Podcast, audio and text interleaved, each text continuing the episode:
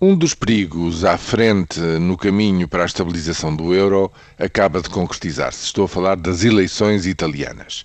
Depois de um ano de grande estabilização e de avanços em termos de afirmação das instituições que apoiam e escudam o euro, que foi o ano de 2012, efetivamente havia e sempre houve a noção de que aquilo que se viesse a dar em Itália ou na Espanha acabaria por ter repercussões em toda a zona euro.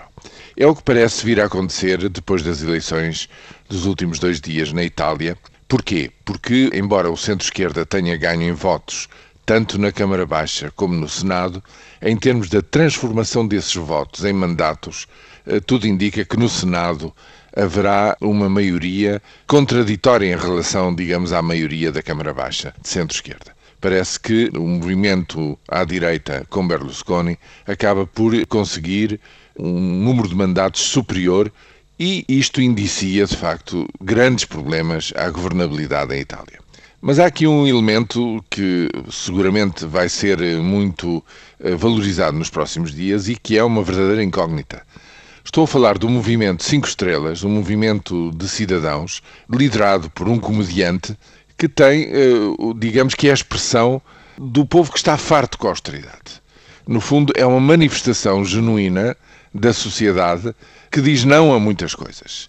Não ao aumento dos impostos, não à austeridade, inclusivamente até não ao euro.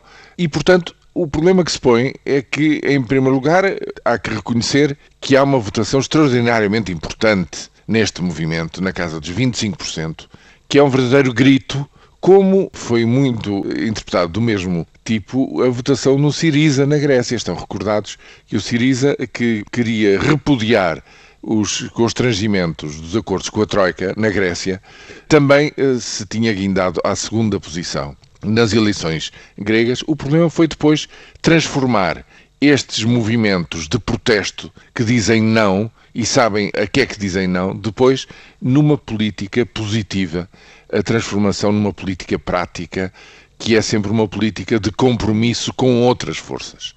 Essa é, digamos, a grande incógnita neste momento para a Itália e, portanto, tem de haver muita prudência, digo eu, na interpretação não só destes resultados, como esperar para ver se há ou não uma solução de governo para a Itália. Para já, estes resultados, que são muito, digamos, contraditórios entre si, são também muito negativos para a estabilidade do euro. E é por isso que este é o mote desta crónica, hoje, na manhã do dia de hoje. É porque isto também nos afeta na medida em que afeta a zona euro no seu conjunto. A Itália é absolutamente essencial, é uma economia, é uma grande economia dentro da zona euro e precisa de um rumo claro para a sua governação. E estas eleições, tudo indica, não deram esse rumo claro quanto àquilo que o povo italiano verdadeiramente quer daqui para a frente. Veremos até que ponto os próximos dias e semanas clarificam esta incógnita que sai das urnas.